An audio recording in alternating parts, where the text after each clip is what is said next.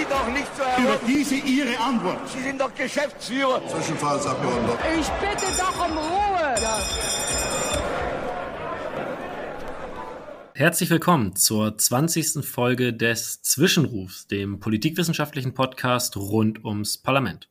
Mein Name ist Oliver Kannenberg. Ich bin wissenschaftlicher Mitarbeiter am Institut für Parlamentarismusforschung, dem IPAL in Berlin. Und ich spreche heute mit meinen Gästen Dr. Annette Schwandner und Dr. Danny Schindler über Kenia. Denn aktuell liegt eine relativ große mediale Berichterstattung über die politische Situation in der Region Westafrika und da insbesondere den Coups oder Staatsstreichen so in der jüngeren Vergangenheit. Da hatten wir beispielsweise Burkina Faso, Niger, Tschad oder auch Mali. In unserer heutigen Folge wollen wir aber mal den Blick in den Osten des Kontinents richten und uns da im Speziellen dem Land Kenia widmen. Kenia feiert nämlich in diesem Jahr 60 Jahre Unabhängigkeit und ist in vielen Bereichen vielleicht oder ganz sicher ein interessantes Beispiel auch für die Diversität der Staaten des afrikanischen Kontinents, die bisweilen in der medialen Berichterstattung über das, was alles nicht so gut läuft, etwas untergeht. Und darüber freue ich mich sehr, heute mit zwei äh, Experten und Expertinnen sprechen zu können. Zum einen Dr. Annette Schwandner. Sie ist Leiterin des Auslandsbüros der Konrad-Adenauer-Stiftung in Nairobi in Kenia. Sie promovierte an der Westfälischen Wilhelms-Universität in Münster im Fach Geschichtswissenschaften und war vor ihrer Tätigkeit in Kenia unter anderem 16 Jahre lang als Ministerialdirigentin im schönen Niedersachsen tätig und darüber hinaus ist sie Vorstandsvorsitzende der Annette und Gerd Schwandner Stiftung zur Förderung von Wissenschaft und Kultur. Frau Schwandner, schön, dass Sie heute hier sind. Dann haben wir noch Dr. Danny Schindler. Dr. Danny Schindler ist Direktor am Institut für Parlamentarismusforschung und dort forscht er bei uns zu Fraktionen, Koalitionsbildung und Kandidatenaufstellung. Darüber hinaus beschäftigt er sich mit den Oppositionsrechten in afrikanischen Staaten und hat jüngst auch einen Beitrag zur Building Bridges Initiative in Kenia veröffentlicht. Da werden wir sicherlich auch noch im Verlauf drüber sprechen. Danny, auch schön, dass du heute hier bist. Und an dich würde auch erstmal meine Frage gehen. Und zwar ganz grundsätzlich, wenn wir so über, sagen wir mal, Demokratie das Demokratieniveau in Kenia sprechen. Wie können wir uns das so vorstellen? Wenn wir jetzt Kenia als ein Beispiel eines ostafrikanischen Landes nehmen, ist das, blöd gefragt, eine lupenreine Demokratie oder reden wir da von einem ganz stark autoritären System? Ja, es gibt ja in der, in der Politikwissenschaft verschiedene Indizes auch, um Demokratie zu messen. Die haben gewissermaßen alle ihre Tücken. Da gibt es auch keine perfekten Indikatoren, aber eine gewisse Aussagekraft haben die letztlich schon, gerade im Vergleich. Und wenn wir da beispielsweise die Einschätzungen des schwedischen Videm-Instituts zu Rate ziehen, also Videm steht für Varieties of Democracy, dann können wir sagen, dass Kenia, was das Demokratieniveau betrifft, deutlich über dem afrikanischen Durchschnitt liegt und auch deutlich über dem ostafrikanischen Durchschnitt liegt und beispielsweise höher eingestuft wird als Ungarn in Europa. Also für alle, die die, die Zahlen lieben, der, der Durchschnittswert für Afrika liegt bei 0,28, der für Kenia bei 0,42 und Ungarn liegt bei 0,34. Also Kenia steht in der Summe deutlich besser da auch als alle Anrainerstaaten in Ostafrika. Und das ja, gilt auch für andere Einschätzungen. Also Freedom House wird auch in der Politikwissenschaft immer wieder verwendet, ein amerikanischer Think Tank. Da gehört Kenia beispielsweise zu den Top 10, was das Demokratieniveau in Afrika betrifft. Und wir sehen da sogar auch eine langfristig, langfristig stetig ansteigende ähm, ähm, Bewegung. Das muss man schon zur Kenntnis nehmen, gerade auch äh, vor dem Hintergrund, dass die, die demokratische Entwicklungszeit relativ kurz ist, weil ja Kenia erst Anfang der 90er Jahre zum demokratischen Parteienwettbewerb zurückgekehrt ist. Das also schon mal so als so eine Grundlage dafür, dass man merkt, okay, Kenia kann als ein teildemokratisches Land durchaus bezeichnet werden. Nun an Sie, Frau Schwandner, die Frage, die Konrad-Adenauer-Stiftung, die ja, für diejenigen, die es nicht wissen, eine CDU-nahe Stiftung ist, die hat ein Büro in Nairobi. Und da würde ich mich mal fragen, ganz allgemein, warum hat die Konrad-Adenauer-Stiftung Auslandsbüros im Allgemeinen und im Speziellen in Kenia? Äh, also zum einen, unser Büro wird in diesem Jahr oder feiert in diesem Jahr sein 50-jähriges Jubiläum. Kenia feiert in diesem Jahr das 60. Jubiläum seiner Unabhängigkeit. Das heißt, also die Konrad-Adenauer-Stiftung hat bereits vor immerhin 50 Jahren äh, schon ein Büro in Kenia eröffnet und damit auch seine Präsenz und die Bedeutung, also auf der einen Seite die deutsche Präsenz und die der äh, Stiftung auf der einen Seite, aber auf der anderen Seite auch die globale oder Bedeutung von Kenia anerkannt. Sonst hätte man wahrscheinlich nicht vor 50 Jahren ein Büro hier eröffnet, weil in anderen Ländern ist das ja erst viel später erfolgt, selbst anderen ostafrikanischen Ländern. Kenia ist natürlich ein vergleichsweise wichtiges äh, Land. Zum einen, was die politische Situation betrifft. Wenn man sich die Anrainerländer anschaut, äh, wir haben aktuell äh, eine Konferenz meines Kollegen Nils Wörmer aus Uganda. Hier, da geht es auch um Sicherheit. Also wenn man das vergleicht, wie es dort äh, aussieht, auch das politische System in Uganda zum Beispiel oder auch in Tansania, ist es hier wirklich, äh, wirklich vergleichsweise gut. Natürlich, also Kenia ist wirklich eine Demokratie, also weil die ganzen Faktoren, die für eine Demokratie erforderlich sind, erfüllt Kenia. Sie, ich würde sie persönlich nicht als lupenreine Demokratie bezeichnen, aber sie ist wirklich im klassischen Sinne eine Demokratie mit Gewaltenteilung, diesem gesamten parlamentarischen System und so weiter. Äh, es gab natürlich unter dem ersten Präsident Moy, der also eine lange Zeit in der Regierung war, äh, kam es zum Teil vielleicht, da gab es vielleicht etwas autoritärere Züge. Dieses hat sich dann aber in der Nachfolge deutlich verändert. Also es gibt ganz normale Wahlen, die alle äh, fünf Jahre stattfinden. Die letzten Wahlen waren völlig frei. Es gibt da keinerlei Einschränkungen. Also deshalb würde ich Kenia wirklich als Demokratie bezeichnen. Und die, äh, die Entwicklung ist also insgesamt sehr positiv. Aber um das nochmal zurückzuführen, ich, nach meinen Informationen hat auch deshalb äh, die Konrad-Adenauer-Stiftung vergleichsweise früh also vor 50 Jahren, hier ein Länderbüro eröffnet, weil es einfach in einer schwierigeren Region ein Stabilitätsanker ist. Und Sie haben jetzt schon angesprochen, die so ein paar Elemente des politischen Systems und auch der Regelmäßigkeit von Wahlen, die auch äh, als fair eingestuft werden, oder zumindest als frei, das ist ja auch nochmal ein Unterschied, frei und fair eingestuft werden. Danny, kannst du das noch mal ein bisschen konkretisieren hinsichtlich, wie sieht denn das politische System aus? Also auch für die Zuhörerinnen und Zuhörer, die nicht den ganzen Tag mit, mit der Politikwissenschaft beschäftigt sind. Ähm, ist es ein starker Präsident, ein schwacher Präsident, das Parlament, die Gewaltenteilung? Wie, wie äußert sich das konkret? Hm. Große Fragestellung. Ähm ja, also wir müssen zunächst mal wissen, es handelt sich um ein präsidentielles Regierungssystem. Das ist ganz wichtig. Wir haben also einen vom Volk gewählten Präsidenten, der Staatsoberhaupt und Regierungschef zugleich ist. Das ist also anders als beispielsweise in Deutschland. In Deutschland sind wir ein parlamentarisches Regierungssystem, in dem die Regierung aus dem Parlament hervorgeht, das heißt vom Parlament gewählt wird und auch abgewählt werden kann so dass äh, Olaf Scholz eben auf das fortwährende Vertrauen des Parlaments auch angewiesen ist letztlich. Ähm, in China gibt es keinen kein Kanzler und keinen Premierminister, sondern eben ein, ein sehr machtvolles Präsidentenamt, wie in vielen weiteren Staaten Afrikas auch. Und dieses Präsidentenamt ist gewissermaßen der Hauptgewinn der kenianischen Politik, wenn man das so sagen kann, und auch der, der Fixpunkt ähm, der kenianischen Politik.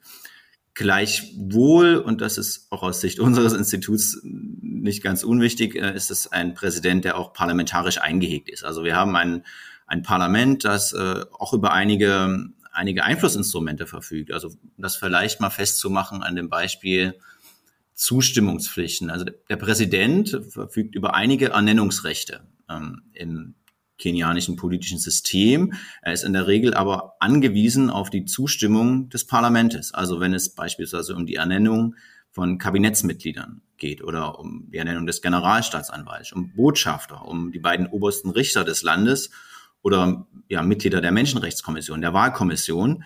Ähm, da ist der Präsident eben angewiesen auf die Zustimmung des Parlaments. Insofern ist er parlamentarisch gebunden letztlich. Ein starkes Präsidentenamt, das aber parlamentarisch auch eingehegt ist. Und auch in der historischen Perspektive, wenn wir da nochmal schauen, sehen wir, dass das Parlament seit der Legalisierung des Parteienwettbewerbs 1991, das hatte ich ja schon angesprochen, deutlich an Autonomie gewonnen hat. Und auch wieder im innerafrikanischen Vergleich eine eher einflussreiche Stellung innehat. Vielleicht noch kurz zur Ausdifferenzierung. Wir haben also ein Zweikammernparlament mit einem, mit einer Nationalversammlung und einem Senat, einmal 349 Mitglieder, einmal 67 Mitglieder. Und vielleicht, wir haben ja auch viele junge Hörerinnen und Hörer und da ist es vielleicht auch interessant zu hören, dass es in beiden Parlamenten auch Sitze gibt für die Repräsentation jugendlicher Personen. Das ist auch eine kleine Besonderheit im Vergleich zum deutschen politischen System zum Beispiel. Wie äußert sich das, wenn ich da mal direkt nachfragen kann? Also es gibt direkt für jugendliche Personen vorgesehene Sitze. Das sind ähm, in der Nationalversammlung sind das, äh, glaube ich, vier Sitze. Im Senat sind das zwei Sitze, die eben vorgesehen sind für Personen, die jugendlich sind und für die Repräsentation jugendlicher Personen der Bevölkerung insgesamt. Also eine Art Quotensystem, wie wir das ja auch in Deutschland mit der Diskussion um, um Frauensitze kennen. Also das gibt es für Frauen und für Jugendliche eben. Und da haben wir jetzt ja auch über institutionelle Reform schon so ein bisschen gesprochen. Ist das auch, um mal so konkret, vielleicht so ein konkretes Beispiel auch zu geben, was die Arbeit der Konrad-Adenauer-Stiftung ist? Ist das Teil davon, also auch bei Reformen vielleicht zu beraten? Oder arbeiten Sie mehr mit Abgeordneten oder auch vielleicht sogar dem Präsidenten? Also wer sind so die Akteure oder wie man auch heute sagt, so Stakeholder und Shareholder von äh, der Arbeit der Konrad-Adenauer-Stiftung in Kenia? Hm, ich muss da ein bisschen weiter ausholen. Zum einen arbeiten wir mit politischen Parteien zusammen. Die älteste ist ja die KANU, Kenyan äh, National Alliance äh, Party, die ist also gleich äh, unter dem äh, ersten Präsidenten oder kurz nach äh, dem, den ersten Jahren des Präsidenten Kenyatta gegründet worden. Und es ist eben die älteste Partei. Mit der arbeiten wir zusammen die ist im Moment in der Opposition. Sie war lange Teil der Regierung, jetzt Opposition. Dann arbeiten wir mit der mit dem ANC, nicht zu vergleichen mit dem südafrikanischen ANC, ähm, sondern das heißt Amani National Congress in der Ausführung. Die sind im Moment in der Regierung. Wir haben diese, also die Partnerschaft mit KANU bestand bereits, als ich nach Kenia kam, seit vielen Jahren, wie ich sagte.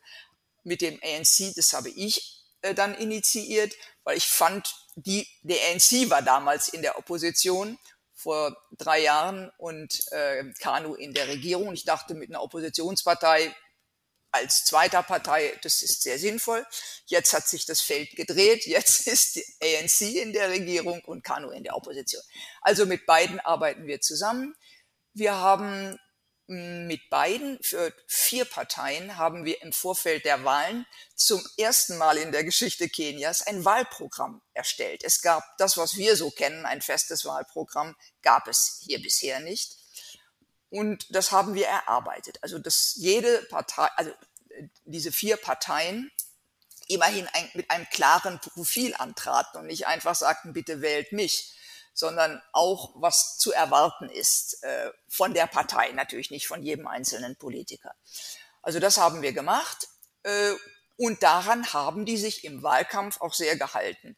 Dann ist es hier so, dass bei den Wahlen äh, Party Agents, also äh, Laienwahlbeobachter äh, zugelassen sind. Und da sind insbesondere auch jüngere Menschen interessiert. Und wir haben uns überlegt, die, die wissen ja gar nicht, was sie trainieren, also was sie observieren sollen und, und wie kann man Probleme, Fälschung und sowas, wie kann man das erkennen? Äh, wir haben in einem längeren, über einen längeren Zeitraum hinweg 1000 dieser sogenannten Party Agents unterschiedlicher Parteien ähm, ausgebildet, haben äh, mit Experten eine Checkliste erarbeitet, mit der sie in die Wahlstationen gehen und auch wirklich genau ankreuzen, was ist, also anschauen müssen können, was ist zu observieren und das dann auch entsprechend ankreuzen. Alle Kolleginnen und Kollegen im Büro, einschließlich mir, haben an den Wahlen ebenfalls teilgenommen, also als Observierer, die Kollegen natürlich auch als Wähler.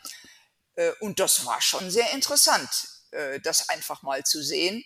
Und da ja alle Wahlen an einem Tag stattfinden, hatten die Wähler wirklich einen großen Packen von, von Wahlzetteln äh, zu, auszufüllen. Und es gab überall so Pappwahlkabinen, in, so dass auch der, der Wahlprozess, also die individuelle Wahl, recht gut organisiert war. Und für jeden stand da eben so eine Pappkabine, äh, in die äh, man sich stellen konnte.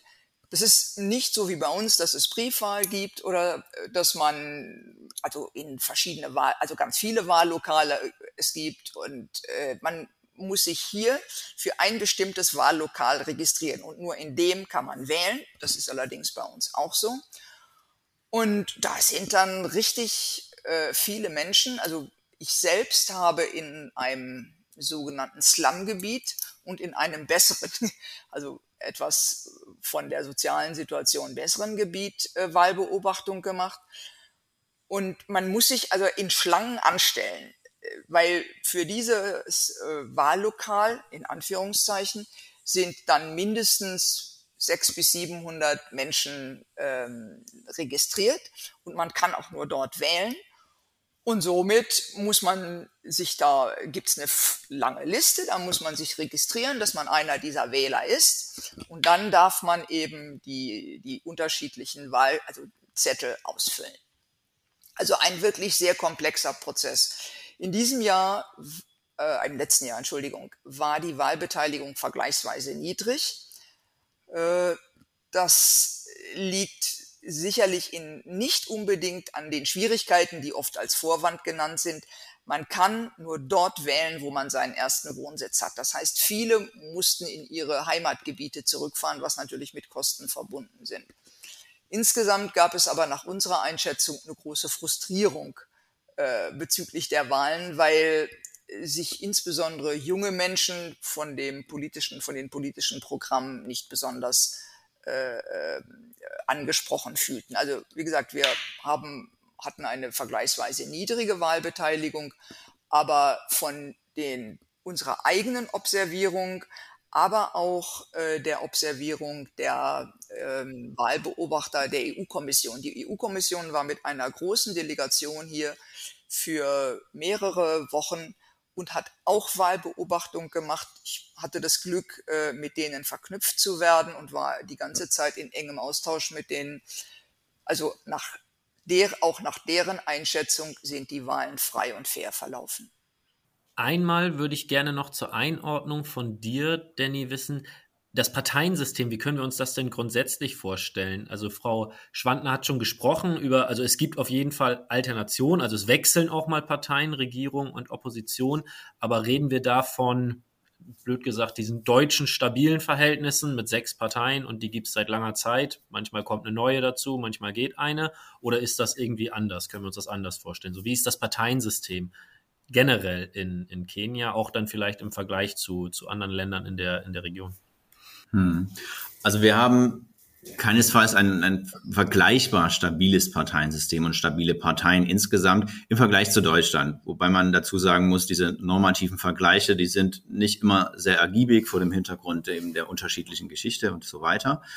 Aber wenn wir auf die kenianischen Parteien schauen, dann können wir sagen, die sind nicht allzu stark institutionalisiert, nicht allzu organisatorisch verfestigt. Es sind oftmals eben auch Wahlbündnisse und daraus resultiert dann, dass das Parteiensystem vergleichsweise fluide ist oder volatil ist. Und wir sagen können, dass wechselnde Bündnisse auch des nahezu gleichen Personals ein, ein wesentliches Kennzeichen sind, auch der kenianischen Politik. Also man kann das ein bisschen ausholen, vielleicht auch festmachen an, an drei Personen, die aktuell auch die größte Rolle spielen. Das ist einmal der ehemalige Präsident Uhuru Kenyatta, der bis letztes Jahr im Amt war. Das ist zum anderen der aktuelle Präsident William Ruto und zum dritten der, der Oppositionsführer Raila Odinga. Und dann kann man sagen, dass die beiden, die sich momentan gegenüberstehen, der Oppositionsführer und der Präsident, ähm, zunächst äh, einer Partei angehörten, des Orange Democratic Movement, äh, beide Parteifreunde waren und zum Führungspersonal dieser Partei gehörten.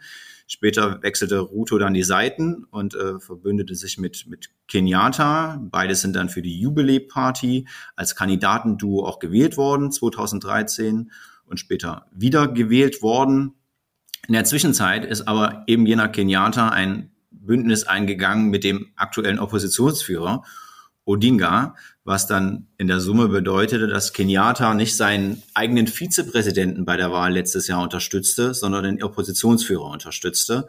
Ähm, ohne Erfolg, also William Ruto ist ja gewählt worden, aber man sieht anhand dieser, anhand dieser drei Personenkonstellationen, glaube ich, ganz gut, dass eben Parteien auch eben Bündnisse sind verschiedener Personen und auch da häufig mal die Partei gewechselt wird. Das ist, glaube ich, ganz wichtig für die Einschätzung. Und wenn wir das nochmal konkreter ähm, am Beispiel der letzten Wahl machen, also letztes Jahr die Präsidentschaftswahl, ähm, da die Kenya First Coalition äh, des, des Präsidenten bestand aus circa einem Dutzend Parteien und bei der One Kenya Coalition des Oppositionskandidaten Raila Odinga ähm, waren das sogar noch mehr. Also da hat man von zwei Dutzend Parteien gesprochen, die eben ein, ein Wahlbündnis an der Stelle ähm, gebildet haben.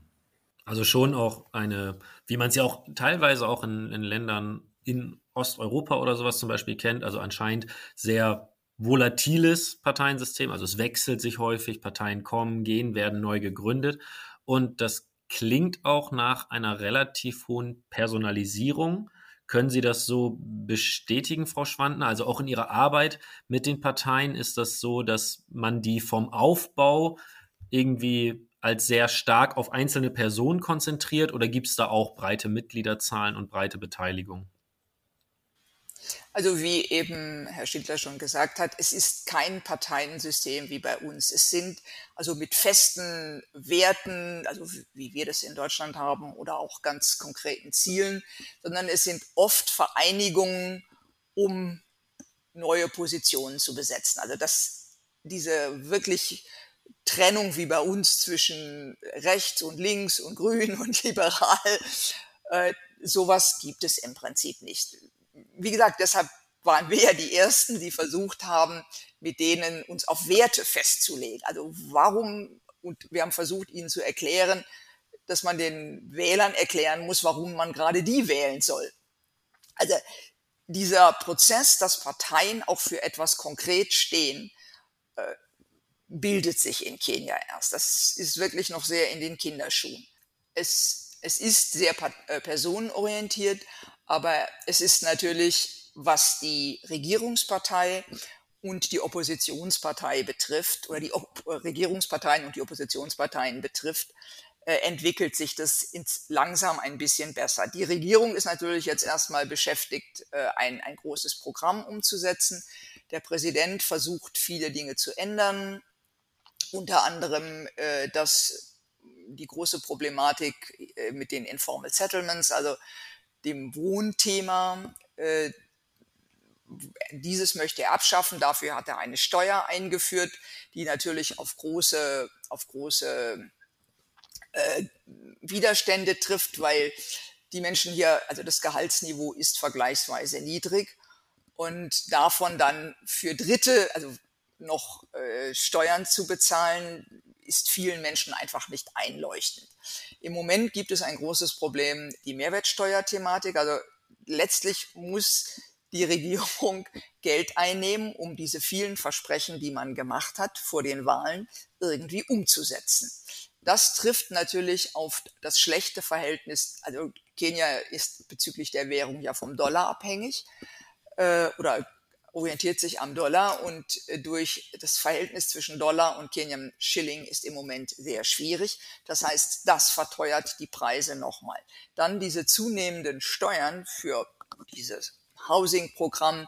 Dann gibt es ja schon große Probleme in der Ernährungssicherheit. Da versucht der Präsident natürlich bedürftige Familien zu unterstützen, aber auch dafür sollen Steuern erhöht werden. Also das ist ein derzeit ein sehr großes Problem.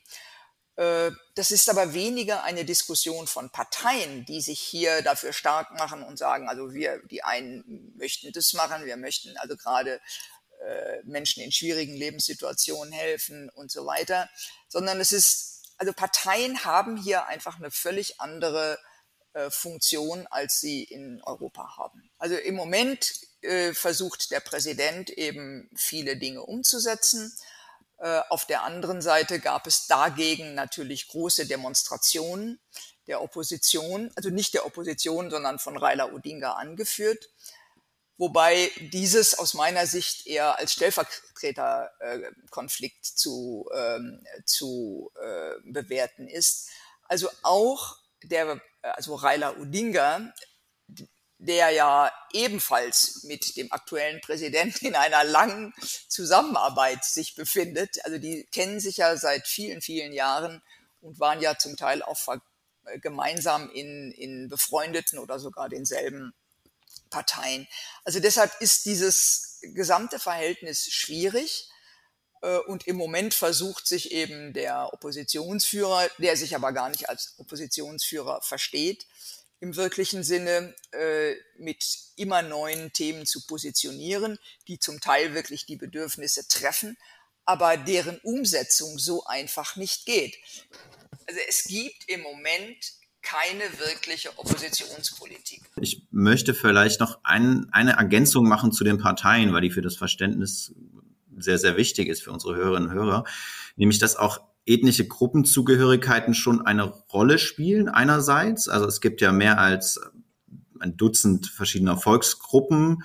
Kikuyu beispielsweise, wo man sagt, denen gehören 17 Prozent der Bevölkerung an. Also das ist die, die Volksgruppe, der auch der ehemalige Präsident Kenyatta angehört oder die Luo, der jetzt die Gruppe der Luo, die 11 Prozent ausmachen, aus der der aktuelle Oppositionsführer Odinga stammt.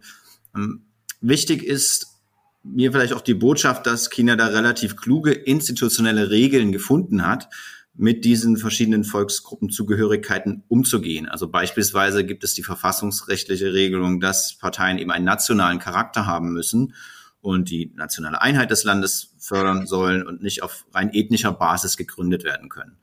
Oder es gibt die Regelung, dass das Kabinett auch die ethnische Diversität Kenias widerspiegeln soll. Auch das eine, eine kluge institutionelle Regelung. Wir sehen das auch beim Wahlrecht. Der Präsident äh, braucht 50 Prozent plus x Stimmen, um gewählt zu werden, landesweit. Aber er muss eben auch äh, 25 Prozent der Stimmen der Wählerinnen und Wähler in der Hälfte der 47 Regionen, die es in Kenia gibt, erreichen. Was letztlich dazu führt, dass ja, multiethnische Allianzen geschmiedet werden müssen und Wahlbündnisse eingegangen werden müssen. Also das scheint mir schon wichtig zu sein für das Verständnis und auch im Hinblick darauf, dass wir kluge institutionelle Regeln sehen insgesamt. Wenn man die Kenianerinnen und Kenianer fragt, äh, in Afrobarometer-Umfragen beispielsweise, ähm, ob die, die nationale Identität oder die ethnische Zugehörigkeit wichtiger ist, dann sagen ganz viele, also 25 Prozent, äh 55 Prozent, Entschuldigung, dass, dass beides wichtig ist und 40 Prozent sagen, die nationale Identität ist wichtiger. Also es gibt nur einen kleinen Rest, der wirklich die eigene Zugehörigkeit zur Volksgruppe ähm, präferiert an der Stelle. Das ist, glaube ich, ganz wichtig für das Verständnis auch des politischen Systems insgesamt. Und weil beide schon gesprochen hatten, auch über über entweder die, die jungen Jugendlichen im Parlament und auch Frau Schwanden hatte gesprochen über junge Leute und deren Unzufriedenheit. Ich habe kurz nebenbei noch mal ein bisschen gegoogelt, auch um das äh, den, den Hörerinnen einmal zu unterlegen. Also natürlich redet man bei Kenia von sehr, sehr jungen Leuten. Also einfach der Anteil der jungen Leute ist natürlich viel, viel größer als in Deutschland. Wenn ich mal das Durchschnittsalter mir jetzt hier gerade rausgesucht habe, das Durchschnittsalter in Deutschland, ja, relativ altes Land, aber dennoch 44,6 und in Kenia reden wir da von 20 Jahren als Durchschnittsalter. Also das auch nochmal für die Hörerin als Unterschied. Wenn man in Kenia von jungen Leuten redet, das sind sehr, sehr, sehr viele Menschen und ein, fast schon ein Großteil halt der Bevölkerung würde so unter junge Leute zählen. Wie beeinflusst denn diese beiden Faktoren Ihre Arbeit, Frau Schwandner? Einmal das, was, was Danny Schindler gesagt hat zur ethnischen Diversität des Landes und dann auch diese, dieser hohe Anteil junger Leute. Also das wird sich ja wahrscheinlich auch in ihrer Arbeit widerspiegeln, dass man einfach viel mit jungen Leuten zu tun hat und auch immer eine gewisse Sensibilität vielleicht braucht für ethnische Empfindlichkeiten und sowas, die es gibt. Also wie wir eben schon gehört haben, 70 Prozent der Menschen hier sind unter 30 Jahre alt. Also es ist eine wirklich sehr äh, junge Gesellschaft, die ist insgesamt frustriert, weil die sind alle sehr, also vergleichsweise gut ausgebildet und wie ich immer sage, jeder Kenianer ist mindestens 20 Stunden an zwei Smartphones online. Also die sind unheimlich gut vernetzt, äh, intern in Gruppen, äh, aber auch das, was man weltweit eben über die sozialen Netzwerke feststellen kann. Also insgesamt gibt es eine große Frustration und äh, die jungen Menschen sagen einfach dieses Stichwort, they don't care about us. So, die fühlen sich relativ alleingelassen und auch von der Politik nicht besonders gut ähm, ja, betreut oder überhaupt ihre Anliegen werden, wenn man das in der Bevölkerungsrelation nochmal betrachtet, nicht gut wahrgenommen. Ausbildung ist extrem teuer hier. Die öffentlichen Schulen sind nicht besonders gut. Und deshalb versuchen Eltern, die das eben finanzieren können, äh, die, die Kinder auf Privatschulen oder private Universitäten zu schicken, weil letztlich ein Aufstieg nur durch Bildung funktionieren kann. Weil ohne eine gute Ausbildung sind die Möglichkeiten äh, natürlich sehr gering. Das Problem ist, dass es eine starke Akademisierung gibt. Das heißt, die verstudieren Fächer, in denen man hinterher natürlich in dem Umfang überhaupt keine Beschäftigungsmöglichkeiten findet. Es gibt eine, wie bei uns, Berufsakademien oder Fachhochschulen, also eine eher auch duale Ausbildung. Sowas gibt es hier nicht. Somit ist, also zum einen ist die, das Land nicht gut aufgestellt, was die Fachkräfte betrifft. Und zum anderen gibt es einfach ein großes Potenzial, äh, letztlich äh, von Akademikern, die entweder arbeitslos sind oder äh, Jobs machen, für die sie in hohem Maß überqualifiziert sind. Und wenn man das wieder ökonomisch betrachtet, ist das natürlich ein schlechtes Investment. Also man investiert in, in eine sehr, sehr teure Ausbildung, für die Eltern zum Teil auch Kredite aufnehmen müssen. Und es gibt dann im Hinblick auf die Einkommen nicht unbedingt eine, eine, eine gute, gute Relation. Also deshalb, die jungen Menschen sind sehr gut informiert, sehr gut motiviert, aber sie sind frustriert. Also ganz viele äh, junge Menschen sagen einfach, wenn ich mit denen spreche, they don't care about us. Das ist so ein, wirklich, das finde ich, drückt die Frustration äh, der, der jungen Menschen im Hinblick auf die Politik sehr gut aus. Mhm. Und da kommen wir dann schon als ganz guten Übergang so ein bisschen in die, stärker in die Gegenwart. Also aktuell, wie es so in Kenia ist. Und da gab es ja zuletzt das Thema, über das du auch geschrieben hattest, Danny, die, die Building Bridges Initiative ähm, als, als Verfassungsreform. Kannst du dazu mal, mal ausführen? Was war da das Anliegen? Wie ist das so ein bisschen verlaufen?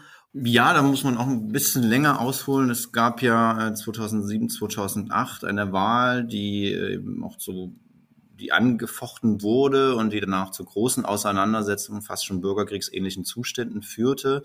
Ähm, anschließend wurde eine, eine Einheitsregierung gebildet und ähm, letztlich hatte Ruto oder hatte der Oppositionsführer Odinga eine, eine Art Aussöhnung auch angeregt mit äh, dem Präsidenten Uhuru Kenyatta ähm, in der letzten Wahlperiode, der sogenannte Handschlag, als Handschlag wird das immer bezeichnet, und beide schließen dann eben diese Building Bridges Initiative an. Also das steht für Building Bridges to a United Kenya, eine Verfassungsreforminitiative, äh, die aus meiner Sicht auch viele inhaltliche Verbesserungen enthielt, also eine Erweiterung des Grundrechtskatalogs beispielsweise, eine Reform der Polizei, bei der Frauenrepräsentation gab es Verbesserungen, gibt vielleicht auch Punkte, die man da kritisch sehen kann.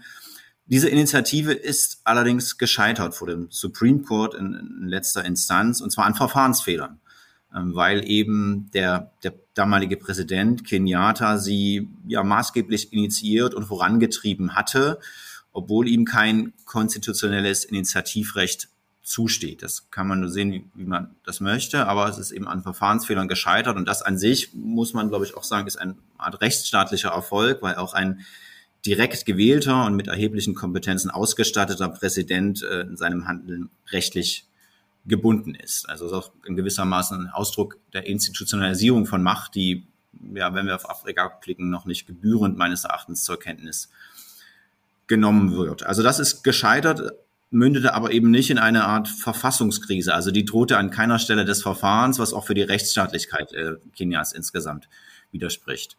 Ein Punkt, und das führt mich jetzt auch zur aktuellen Situation, dabei war auch, dass man das äh, Amt des Oppositionsführers konstitutionalisiert, also in der Verfassung festschreibt, ähm, es gibt aktuell eine Art Dialog zwischen Opposition und äh, der Regierung, auch nach den vielen Protesten, die es gab in den letzten Monaten wegen hoher Lebensmittelpreise und Treibstoffpreise.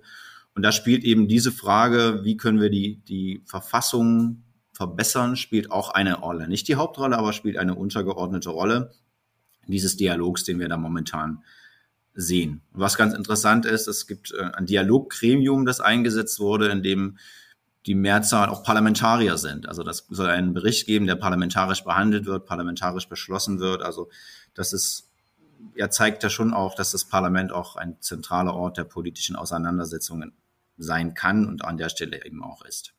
Darf ich zu den Protesten noch ganz kurz etwas sagen? Also die Proteste gab es selbstverständlich, aber man muss sagen, dass viele da, also ein, ein Teil der Menschen, die daran teilgenommen sind, äh, teilgenommen haben, bezahlt wurden. Also es ist nicht so, wie wir es aus unserem System kennen, dass es wirklich äh, zivilgesellschaftlich organisiert ist, sondern es ist zum Teil auch von dem unterlegenen Kandidaten äh, also maßgeblich forciert worden. Also das finde ich ist schon äh, nochmal eine andere Situation, als dass die, die Menschen äh, von sich aus auf die Straßen gehen und sagen, das geht so nicht weiter. Und das ist ja dieses, dieses Motiv, was ich eben schon sagte, they don't care about us, ist diese Frustration äh, insgesamt. Und äh, wenn man aber dafür Handouts bekommt, war, kann man auch demonstrieren würde noch die Ergänzung bringen, dass mir auch Daten bekannt sind, wonach ähm, zwei Drittel der kenianischen Bevölkerung eben die Proteste auch abgelehnt haben. Also das spricht, im, spricht auch in etwa dessen, was Sie gerade eben gesagt haben. Und äh, war die, war die KAS oder insgesamt, wie ist das, die Arbeiten der KAS in Zusammenhang mit dieser entweder der Initiative oder dann dem, dem Nachgang, also der Ablehnung durch den Supreme Court und so weiter, waren Sie daran ist da auch eine Konrad-Adenauer-Stiftung beteiligt oder wird dann auch mal oder beteiligt sich von sich aus an solchen Prozessen? Natürlich an den Entscheidungen von Gerichten können wir uns, wie gesagt, nicht beteiligen. Äh, also das, das geht natürlich nicht. Äh, also wir haben, nachdem der Supreme Court entschieden hat, dass die Wahlen legal verlaufen sind, dass alles rechtmäßig erfolgt ist, akzeptieren wir das und stellen das auch gar nicht in Frage. Wie sollen wir das auch in Frage stellen? Wir arbeiten jetzt eher an zwei verschiedenen oder an drei verschiedenen äh, Bereichen. Zum einen äh, unterstützen wir die Regierung, das heißt insbesondere die Ministerien, in denen wir äh, einfach versuchen, die Strukturen in den unterschiedlichen Ministerien und die Zusammenarbeit zwischen Ministerium und Parlament äh, da zu unterstützen. Da gibt es bis heute oder es gab, bevor wir angefangen haben mit den Trainings, vielleicht vor einem Dreivierteljahr, überhaupt keine klaren Strukturen. Also wie ist die Zusammenarbeit zum Beispiel mit dem Parlament und den Ministerien? Wie ist die Zusammenarbeit mit dem Büro des Präs also mit dem Präsidenten und den ähm, und den Politikern? Also bei uns in Deutschland ist das ja alles sehr klar geregelt, ist in dem kenianischen System nicht. Und da haben wir eben verschiedene strukturbildende Projekte durchgeführt, dann auch wieder mit klaren Leitfäden, wer arbeitet mit wem zusammen, wie sind die Abläufe, also bis es zum Beispiel zu einer, wie man bei uns sagen würde, Kabinettsvorlage oder entsprechenden Dokumenten kommt. Das war, nachdem wir im letzten Jahr ja auf die Wahlen vorbereitet haben, arbeiten wir in diesem Jahr auch daran, die, die neuen äh, Ministerien und die neuen, oh, es ist ja auch ein, äh, nochmal ein, ein, eine zweite Position, die ja Musalia Mudawadi erhalten hat, eine neue Position geschaffen worden. Und äh, wie arbeiten die alle miteinander zusammen? Also das ist eines äh, der Themen, äh, die wir oder der Trainings, die wir in diesem Jahr äh, insbesondere äh, durchgeführt haben, auch wieder mit konkreten Checklisten. Dann, das klang eben an, äh, Korruption ist ja ein, ein wirklich sehr großes Problem. Ich meine, auch wenn man sich anschaut, dass alle Politiker, die neue Positionen übernommen haben, äh, ihre äh, Vermögensverhältnisse nach den Wahlen offenlegen mussten. Das heißt, sie mussten klar darlegen, wie viel Vermögen sie in Bankaccounts haben und wie viel Land sie haben. Also das ist, also das kann man sich gar nicht vorstellen, wie unermesslich äh, reich die sind. Insgesamt ist das Kabinett deutlich reicher zum Beispiel als das von Biden im Moment, John Biden in den USA.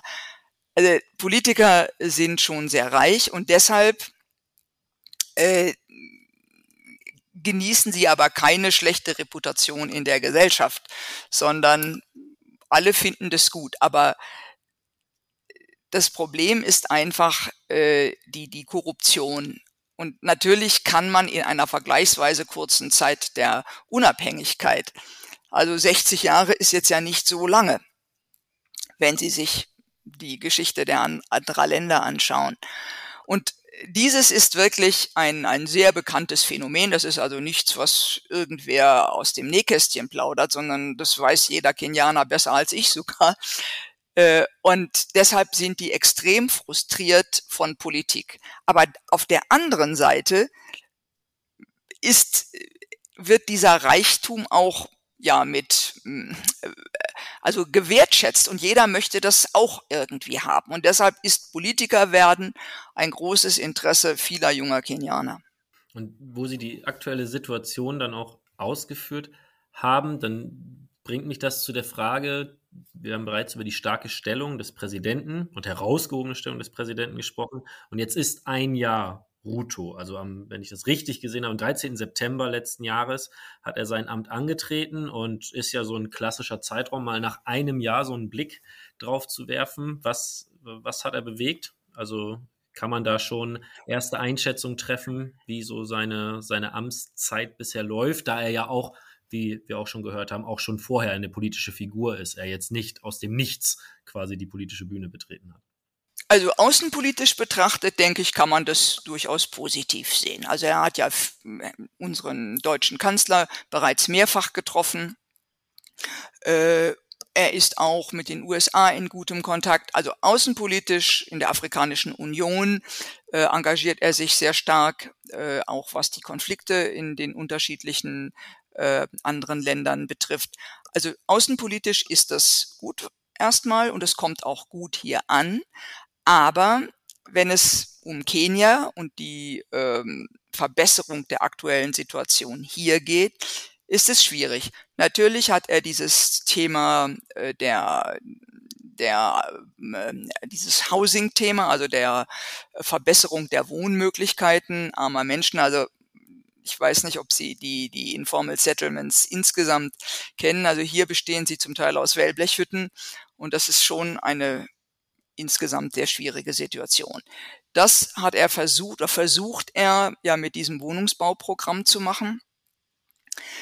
Äh, nur die, es gibt dafür eine große Unzufriedenheit, weil dafür eben Steuern erhoben werden müssen. Natürlich, wie soll er ein Investitionsprogramm starten, wenn er keine Steuereinnahmen hat, weil das Steuerniveau ist natürlich extrem niedrig aufgrund der hohen Arbeitslosenrate, beziehungsweise wenn Menschen arbeiten oder viele Menschen arbeiten einfach in äh, nicht offiziellen Arbeitsverhältnissen und zahlen dafür daher natürlich auch keine Steuern. Also deshalb außenpolitisch ist das macht Ruto das ganz gut, macht auch eine gute Figur. Auch die Themen, die er bespielt, sind durchaus wichtig, aber innenpolitisch äh, wird das, ist es nicht so. Interessant ist aus meiner Sicht auch, dass äh, Ruto versucht, äh, Afrika stärker in die, in die internationale Klimadiplomatie einzubringen. Wir hatten ja vor kurzem einen die erste afrikanische Klimaschutzkonferenz in Nairobi und müssen uns auch vor Augen führen, Afrika ist für ungefähr vier Prozent der globalen Treibhausemissionen verantwortlich, gehört aber zu den Hauptleidtragenden, wenn es um den Klimawandel geht. Also da versucht er schon, sich einzubringen und auch eine starke afrikanische Position gewissermaßen zu schaffen für die Weltklimakonferenz, die im Dezember in Dubai, glaube ich, ansteht. Und das sind Fragen, die vielleicht auch für Deutschland immer relevant sind, immer, immer relevanter werden. Also wenn es darum geht, äh, die Wirtschaftsweisen zu transformieren im Gefolge des, des Klimawandels. Und da betont Ruto nach meiner Beobachtung immer wieder, welche Chancen das bietet. Also gerade auch für Kenia, weil man Exporteur erneuerbar, erneuerbarer Energien sein kann. Kenia bezieht ja aktuell 90 Prozent seines Stroms aus erneuerbaren Energien und entsprechenden Quellen. Insofern, das kann ja auch für, für manch andere Länder Vorbildwirkung entfalten. Und das führt mich so ein bisschen zu meiner letzten Frage. Die Green Technologies haben wir jetzt drüber gehört. Auch eine Sache, die ja so ein bisschen mit vielleicht Klischees oder Stereotypen bricht, die man jetzt erstmal hat, zum Beispiel über den afrikanischen Kontinent, der ja viel zu oft als seine Gesamtheit gesehen wird. Wenn wir zum Abschluss nochmal dann in das politische System Kenias blicken, und das wurde schon ein bisschen angesprochen von Ihnen, Frau Schwandner, kann Kenia dann auch so ein bisschen ein, eine Vorbildfunktion quasi übernehmen in der Region? Oder ist das allgemein überhaupt schwierig, diesen Blick zu haben auf ein Land, zu sagen, okay, Vorbildfunktion für beispielsweise Ostafrika? Muss man da viel, viel mehr auf nationale Eigenheiten gucken? Mm, eine Vorbildfunktion ist natürlich schwierig, weil die Länder sehr, also grundsätzlich sehr unterschiedlich strukturiert sind. Die Probleme sind, äh, sind gleich. Also die, das ethnische Problem, also auch die starke äh, Affinität zu den Stämmen, äh, wirtschaftliche Situation, ähm, das teilen alle Länder miteinander. Äh, Kenia ist sicherlich in, im Lied und ist auch äh, in der Führung äh, der ostafrikanischen Länder, spielt auch eine wichtige Rolle in der Afrikanischen Union. Aber Vorbildsituation mh, hm, ist immer schwierig. Ich glaube, dass das auch dann, also wenn Kenia wirklich sagen würde, wir geben hier mal die, die Entwicklung vor und äh, es sollte in die und die Richtung gehen. Ich weiß nicht, ob das äh, funktionieren würde. Insgesamt ist die Zusammenarbeit mit den Nachbarländern gut im Rahmen des Möglichen.